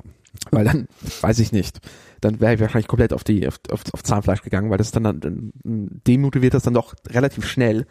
Äh, und so war es jetzt zum Ende hin und dann, mein Gott, also das ist dann, äh, ich glaube, ähm, äh, wie schon nach dem Bayern-Spiel, wo plötzlich dann so ist, äh, hätte auch gewinnen können. So ist es halt dann jetzt auch hier so ein bisschen ein Punkt, super, äh, irgendwie zwei Punkte aus so diesen Spielen und jetzt kommt dann irgendwie noch das ähm, dritte Bock, äh, Spiel gegen so das, äh, gegen jetzt unser aktuelles Tabellenumfeld.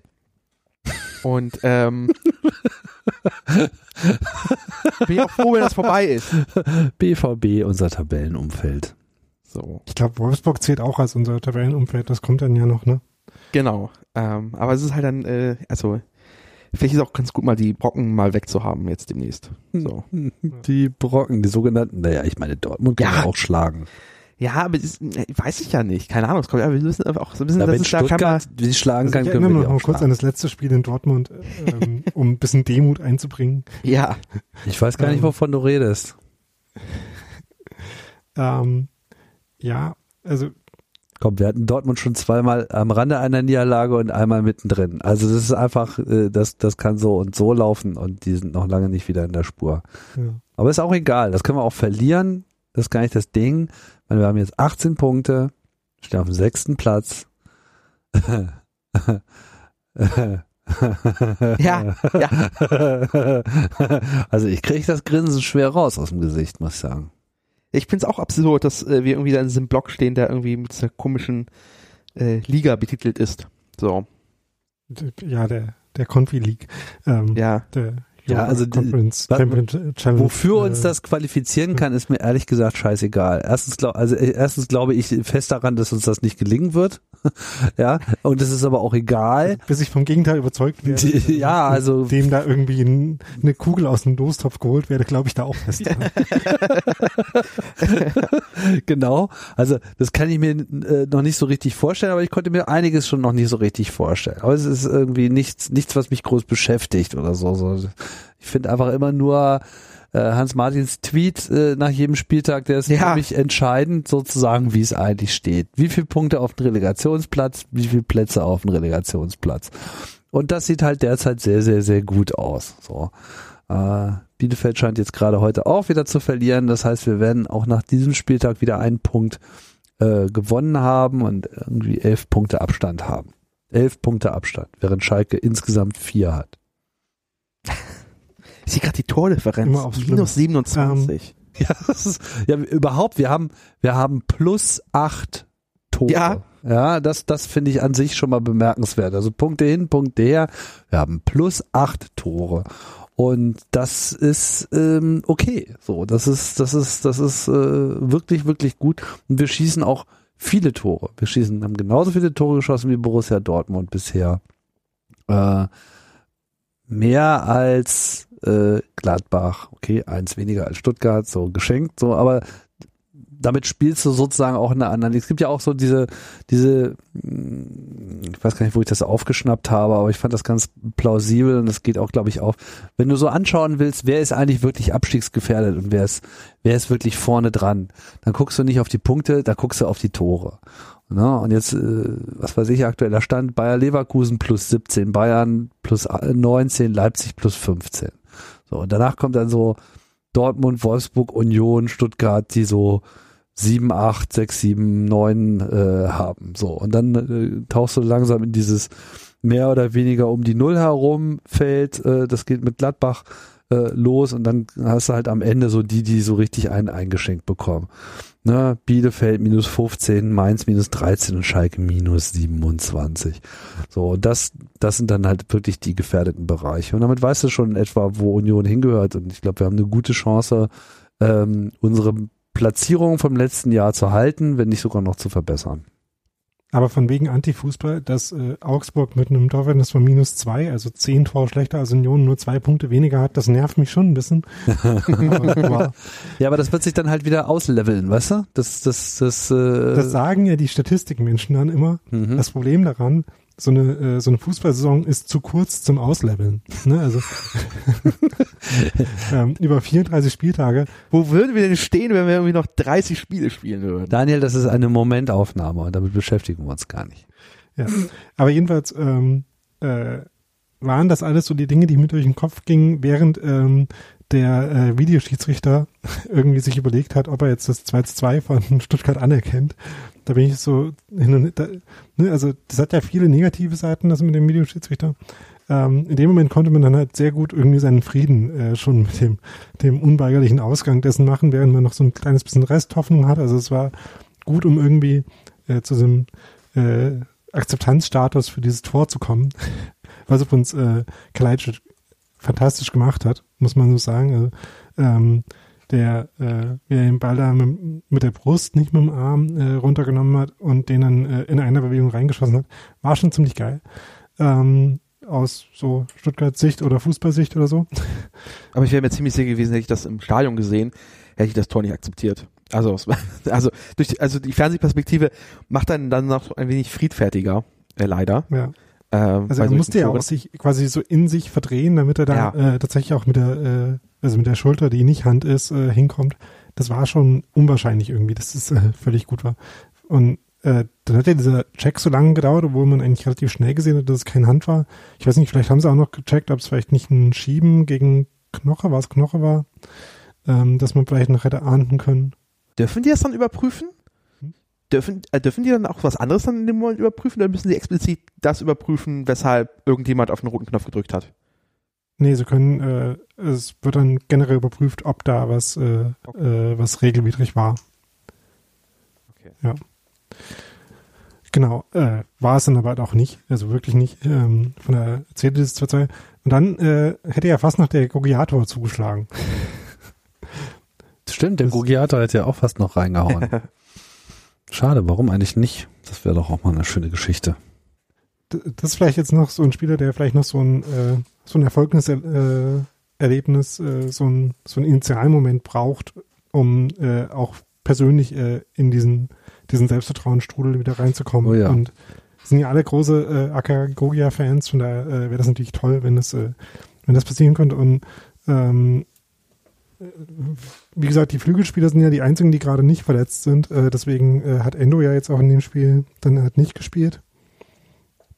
Weil da noch ein bisschen, äh, da noch ein bisschen Auswahlmöglichkeiten äh, übrig sind mit ne, äh, Becker, Bülter, äh, Grogia eben. Ähm, aber da kann man ja hoffen, dass zumindest dort äh, halt vielleicht ein bisschen Potenzial noch für Regenerieren und für Wechsel in der englischen Woche ist.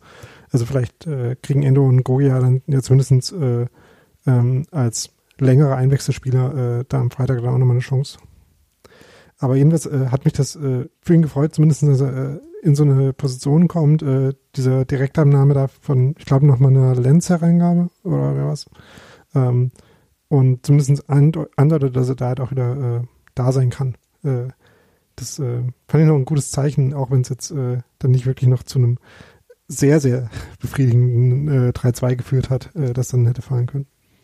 Tja, haben wir alles nicht bekommen. aber äh, wir sind auch jetzt nicht unzufrieden. Ja, wollen wir äh, die Betrachtung des Spieles mal abschließen und einen Ausblick wagen? Haben wir ja eigentlich jetzt schon so ein bisschen gemacht, ne? Also äh, es kann halt immer noch nichts kaputt gehen. Ne? Also auch wenn, wenn man halt jetzt irgendwie ein paar Spiele noch äh, von den schwierigen Spielen, die jetzt noch kommen, verlieren sollte. Was aber halt auch noch nicht gesagt ist, wie ja jetzt die letzten zwei Spiele zeigen. Na gut, was sind denn jetzt die schwierigen Spiele? Ich meine, wir spielen jetzt gegen BVB, das ist sicherlich nicht einfach. Danach spielen wir gegen Paderborn. Das äh, würde ich jetzt mal nicht unbedingt in diese Kategorie schwieriges Spiel äh, stellen, auch wenn der Pokal soll ich sagen, seine eigenen Regeln hat. ja, beim Pokal glaube ich ehrlich gesagt gar nichts. Also da bin ich, äh, ja, das ist, mich hätte es schon gewundert, dass sie nicht irgendwann, irgendwann einfach gar nicht, also uns im Lostopf vergessen hätten, einfach, weil. Ja. Aber ich meine, das mit den, den Erstrundenniederlagen haben wir jetzt abgestellt. Äh, jetzt müssen wir halt uns nochmal entscheiden, ob wir jetzt halt irgendwie immer nur in die zweite Runde kommen wollen oder ob das letztes Jahr, weil hat ja eigentlich schon Spaß gemacht, ne, mit äh, irgendwie so Viertelfinale spielen. War das Viertelfinale letztes Jahr, ne? Ja. Ja. Äh, können wir gerne nochmal versuchen. Äh, ist es jetzt vor allem das erste Pokalheimspiel seit Ewigkeiten? Ja. Wir sind einfach nicht im Stadion? Seit Kaiserslautern, seitdem du Gott. da im äh, Stadion warst. Ich das, das erste äh, Heimspiel für, im DFB-Pokal. Ja, und wir ja. sind nicht im Stadion. Das zählt ja. halt auch jetzt einfach nicht als Heimspiel. Nee, das zählt in der Tat nicht. Und ähm, ja, ich frage mich, wer wieder zurückkommt. Also mir ist diese Verletzung von Ingwarz ein bisschen unklar, was da jetzt war, ob sie nur einfach nur ein bisschen schonen mussten oder ob der auch äh, kaputt ist. Macht ja so ein bisschen den Eindruck, als ob Gentner wieder zurückkommen könnte. Wobei das ja ein bisschen seltsam war, dass er gegen Bayern schon ein paar Minuten gespielt hat und jetzt für das Spiel wieder ganz ausgefallen war. Der war gar nicht auf der Bank? Nee. Ja. Ja, eben. Also da stecken wirklich noch eine ganze Menge äh, Fragezeichen hinter äh, all den Leuten und es gibt einfach eine ganze Menge aus dieser langen Liste, die wir vorhin vorgelesen haben, die äh, dann doch äh, ja gerne mal kommen können. Also Uja scheint ja irgendwie richtig dauerkaputt zu sein. Die Saison äh, läuft gar nicht für ihn. Gut, Poyanpalo, wissen wir, hat's hart getroffen. Irgendwas ist unklar. Kruse ist noch kaputt. Gentner unklar. Andrich ist noch für BVB gesperrt. Ja, und danach wieder im Pokal könnte er zum Einsatz kommen, wenn ich das richtig sehe, ne? Genau. Weil das ist ja anderes Ding. Und Hübner ist halt auch immer so ein bisschen on-off. Und auch die Verletzung von, von, von Nico Schlotterbeck ist irgendwie unklar. So. Und es ist halt alles, alles so, alles Muskelscheiße. Schlotterbeck, Muskelscheiße. Ja, Hübner weiß ich es ehrlich gesagt nicht. Gut, Andrich ist Karte. Äh, Gentner ist Muskelscheiße. Kruse ist jetzt Muskelscheiße. Irgendwas ja, ist, glaube ich, auch irgend... Muskelscheiße. Das ist scheiße. Ja. Woran liegt das? Also sind das die Spaghetti, die Sie vom Spiel immer essen? Ja, woran das haben? liegt. Das ist, also ich weiß nicht, habe ich das hier schon mal erwähnt? Es gab neulich mal ein ganz äh, erhellendes Interview im dem Podcast der 16er. Kennt den jemand von euch? Ich glaube, ich nee. habe schon mal davon gehört, aber noch nie reingehört. Das ist der Podcast mit Ewald Lien. Ach so. Und diesem. Da habe ich die Folge mit äh, Christopher Trimmel gehört.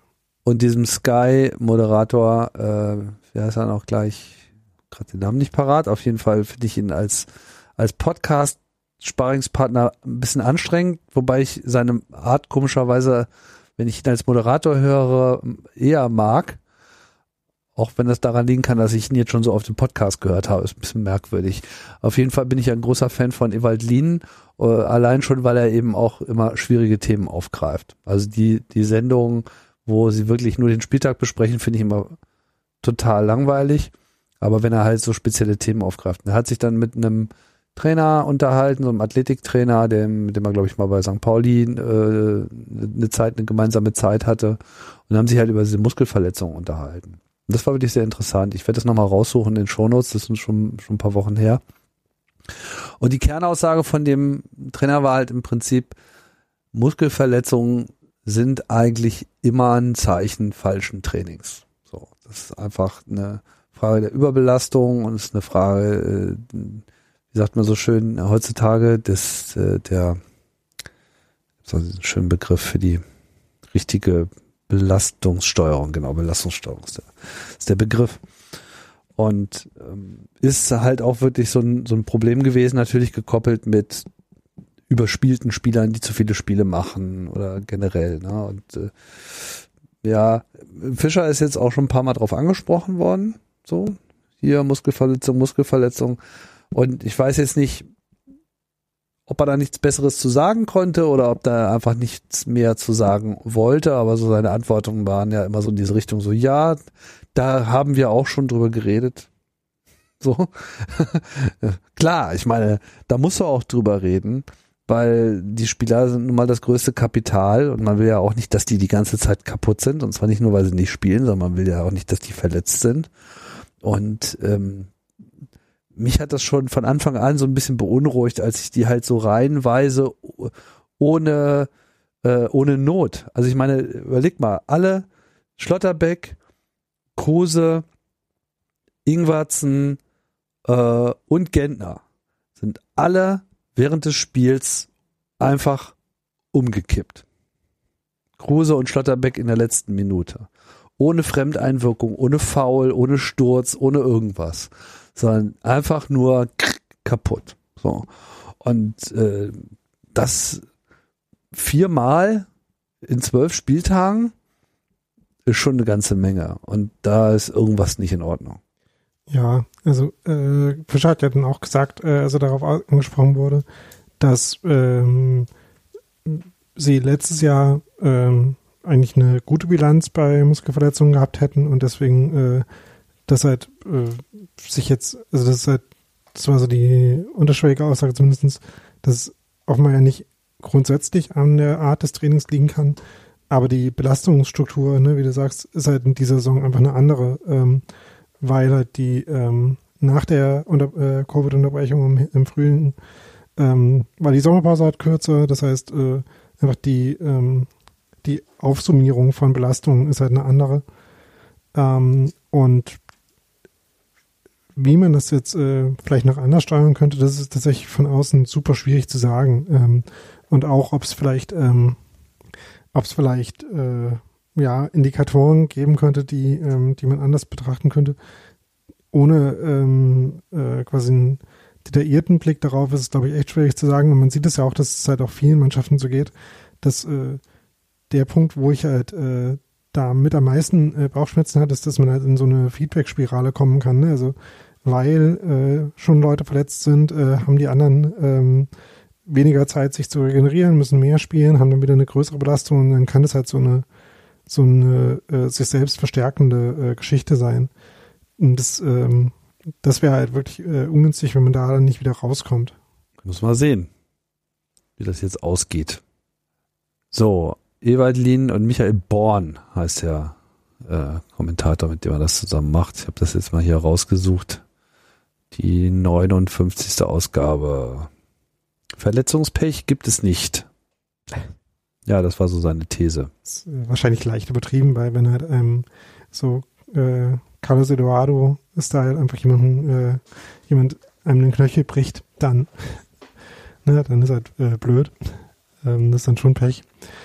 Aber dass man da zumindest einen, einen Einfluss drauf hat, das ist sicherlich so, aber wie gesagt, ich äh, also ich würde dem, äh, dem kritischen Hinterfragen äh, unseres äh, Trainerteams da schon auch zutrauen, dass sie darauf reagieren. Es halt, kann halt nur sein, dass dann halt schon zu spät ist, wenn man wenn man es erkannt hat.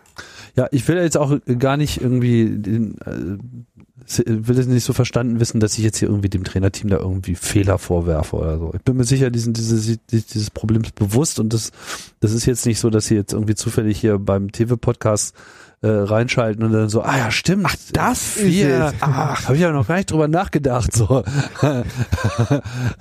das, das werden die schon auf dem Zeiger haben und die werden, werden also sicherlich bei den anderen Themen ist das natürlich äh, so, aber bei dem jetzt vielleicht nicht. ja. Wenn man sich überlegt, wie gut Union spielt, kann man schon das Gefühl haben, dass das wahrscheinlich dass wir einfach so eine Leitfunktion auch haben, dass wir einfach die Mannschaft in gewisser Hinsicht vor uns hertreiben zu diesen Leistungen. So sieht's aus. Ja. Also ja, also du würdest sagen, äh, dass du schon auch glaubst, dass sie äh, das auch selber merken. Ähm, Klar, das ja. werden die gemerkt haben und ich bin mir auch sicher, dass sie auch versuchen, das Richtige zu tun. Nur offenbar haben sie entweder ja Verletzungspech, ja, äh, oder sie haben irgendwas unterschätzt oder keine Ahnung. Ich meine, dass jetzt vier Spieler alle so mh, zufällig ja, Muskelverletzungen haben, mh, weiß ich nicht. Kommt mir schon ein bisschen äh, merkwürdig vor. Ich meine, die anderen Verletzungen da, Poyampalo und so weiter, das, was Uja hat, weiß ich ehrlich gesagt gar nicht. Das sind ja alles so langfristige Geschichten und auch bei Hübner weiß ich einfach zu wenig drüber. Naja, müssen wir jetzt gar nicht auch weiter breit treten. Ist halt so und ähm, müssen wir wahrscheinlich jetzt noch bis Ende des Jahres leben. Wie äh, nicht ist denn eigentlich diese Pause? Ich muss gerade mal schauen, was eigentlich jetzt das Programm von Union so auf der Liste hat. Wir spielen also gegen den BVB, wir spielen gegen Paderborn, dann ist das Jahr vorbei. Dann geht's weiter schon am zweiten. Zehn Tage Pause. Äh, richtig, zehn Tage Pause. Dann geht's weiter gegen Bremen. Am zweiten, am neunten eine Woche später gegen Wolfsburg. Dann gegen Leverkusen. Dann gegen Leipzig. Und dann ist, Und das ist dann schon wieder eine englische Woche. Ja. Äh, richtig. Also es bleibt tough und ähm, ja gut, die Gegner ein paar Punkte kann man da schon kriegen. Also dass wir, dass es uns jetzt nicht gelingen sollte, in eins, zwei, drei, vier, fünf Spielen nicht noch mindestens zwei Punkte aufzusammeln, um unser Muss zu erfüllen für die Hinrunde. Hm, naja, also ich will es jetzt nicht beschreien, aber ich bin da guten Mutes, dass, dass es uns gelingt, äh, da was zu drehen und im Zweifelsfall auch noch ein Geeky Rache zu nehmen. Weil sein Wunsch irgendwie in der Tabelle vor äh, Union zu stehen, da fehlt noch ein bisschen was, auch wenn sie heute wieder rangekommen sind. Ja, die können schon froh sein, äh, da wo sie stehen. Genau. Ja, haben wir noch was? Oder sind wir eigentlich durch mit allem? Ich glaube, das, äh, das reicht für so eine, äh, für so eine unter der Woche Ausgabe. Ja, kann man schon sagen. Ähm, äh, es gab heute noch die Nachricht, dass wahrscheinlich äh, äh, die FIFA Max Kruse in seinem eine Auseinandersetzung mit äh, Fenerbahce recht gegeben hat. Das ist ja überhaupt eine komische Geschichte, ne? Ja. Ja. Weil, also der Hintergrund war, ähm, Kruse hatte da seinen Vertrag als nichtig angesehen, weil Fenerbahce offenbar auch nicht mehr Gehälter gezahlt hat. Und als äh, Kruse dann zu äh, Union gewechselt ist, äh, laut Aussage der FIFA und von Union, äh, hat Fenerbahce auch die entsprechenden Freigaben erteilt, so dass es äh, formal eigentlich, also Transferformalitätenmäßig äh, ganz normal gelaufen ist sozusagen. Und danach hat äh, Fenerbahce dann aber äh, große vorgeworfen, vertragsbrüchig geworden zu sein und ähm, hat äh, entsprechende äh, ja, Anforderungen gestellt von ihm. Ähm, und das wurde halt jetzt von der FIFA äh, verhandelt und äh, wie gesagt, der Kicker hat heute berichtet, dass äh, die FIFA jetzt für Max Kruse entschieden hat in der Frage. Ja, das heißt, ähm, es bleibt erstmal alles so, wie es ist. Also er kriegt jetzt auch nicht mehr Geld, sondern sozusagen alles so, wie es gelaufen ist. Es ist gut gelaufen und er äh, darf bei uns ausheilen. ist doch schön. Und wann bauen wir das Stadion um jetzt? Was denkst du? Wenn wir dürfen, würde ich sagen. Und das kann halt noch ein bisschen dauern. Ist das wirklich so? Ich meine, was wollen sie denn da noch groß klären? Naja, also es gibt die Verkehrssache ähm, ja. und die Anwohnerbelastungssache. Das sind ja die, die äh, scheinbar äh, beim, äh, beim Bezirk die Baugenehmigung, äh, das Bauplanverfahren äh, zurückhalten. Und da muss halt eine Entscheidung einfach fallen, oder? Ja, ähm, ja, aber ich weiß nicht, ich bin irgendwie so davon ausgegangen, dass das Ding müsste doch langsam durch sein. Ich meine, mit den Anwohnern gibt es ja jetzt nochmal irgendein spezielles Ding. Ich meine, die sind befragt worden ich weiß halt nicht, wie es, ich vermute mal, dass äh, das Bauamt wahrscheinlich auch spärlich besetzt ist, weil alle irgendwie im Gesundheitsamt aushelfen müssen. Also würde mich einfach nicht wundern, dass da einfach niemand da ist, der einfach einen Stempel auf irgendwas setzen kann. Ja, das ist wahrscheinlich wahr, dass das jetzt, sagen wir mal, dieses Jahr die Sachen nicht unbedingt beschleunigt hat, aber trotzdem ist es irgendwie ein bisschen merkwürdig. Ich verstehe das irgendwie alles äh, nicht so richtig. Es ist halt am Ende kein isoliertes Projekt in Köpenick, sondern Köpenick an sich ist ein Projekt. Gut, dann müssen wir halt, müssen wir halt noch ein paar Jahre in der Bundesliga bleiben, bis wir da äh, während der Saison umbauen können, um danach dann endlich mal ein volles äh, Bundesliga-Stadion zu haben. Oh Gott, und das ist dann schon, Gott, da spielen wir ja dann schon Champions League und so, das, das wird krass. Wir rennen, wir rennen dem, dem Bedarf immerhin ein bisschen hinterher. Ne? Ja, wir kriegen es auch noch hin, dass das Stadion für diese ominöse FIFA Super League dann auch ready ist. So. Oder hoffentlich nicht. Oder hoffentlich nicht, genau. Ja. Gut, ich glaube, so ein richtiges ähm, weiteres Thema haben wir jetzt nicht mehr zum Ausklang und da der nächste Textilvergehen-Podcast ja vermutlich schon am, wann spielen wir jetzt eigentlich? Wir spielen am Samstag Freitag. Freitag. Ja. Freitag. Freitag. wir sind da sozusagen im- schon wieder. Im Free TV. Mhm, genau, sogar im Free TV, richtig, genau. Also wir dürften, äh, in welchem Free TV eigentlich? ZDF. Im Im ZDF, das ist auch geil, oder? Komische Regelung, dass irgendwie das letzte Freitagsspiel im Jahr darf im ZDF gezeigt werden oder so. Und war das nicht schon mal Union gegen Dortmund so? Äh, nee. Sicher? War nicht Ja, das das. Pokalspiel oder so irgendwie auch? Ja, Pokalspiel ist ja was anderes. Ja gut, aber dass wir sozusagen so das Spiel waren, was dann auch im ARD oder ZDF lief, ich weiß nicht mehr so hundertprozentig. Egal, jetzt ist es auf jeden Fall so und das ist ja auch schön für Borussia Dortmund, dass die dann auch mal so ein bisschen Exposure Auf- bekommen. Aufmerksamkeit. Ja, ne, das hilft denen sicherlich auch in der aktuellen Situation. Da können sie Union dankbar sein, dass sie da so mit ins Rampenlicht gezogen werden. So Leute, dann äh, würde ich sagen, bauen wir mal hier äh, die Fassade ab und äh, leiten das Ende ein. Dennis, vielen Dank fürs äh, dabei sein. Vielen Dank. Ja, und Daniel, du natürlich auch. Und wir sagen alle äh, Tschüss und bis bald. Danke, Tim. Tschüss. Bis dann. Ciao. Ciao.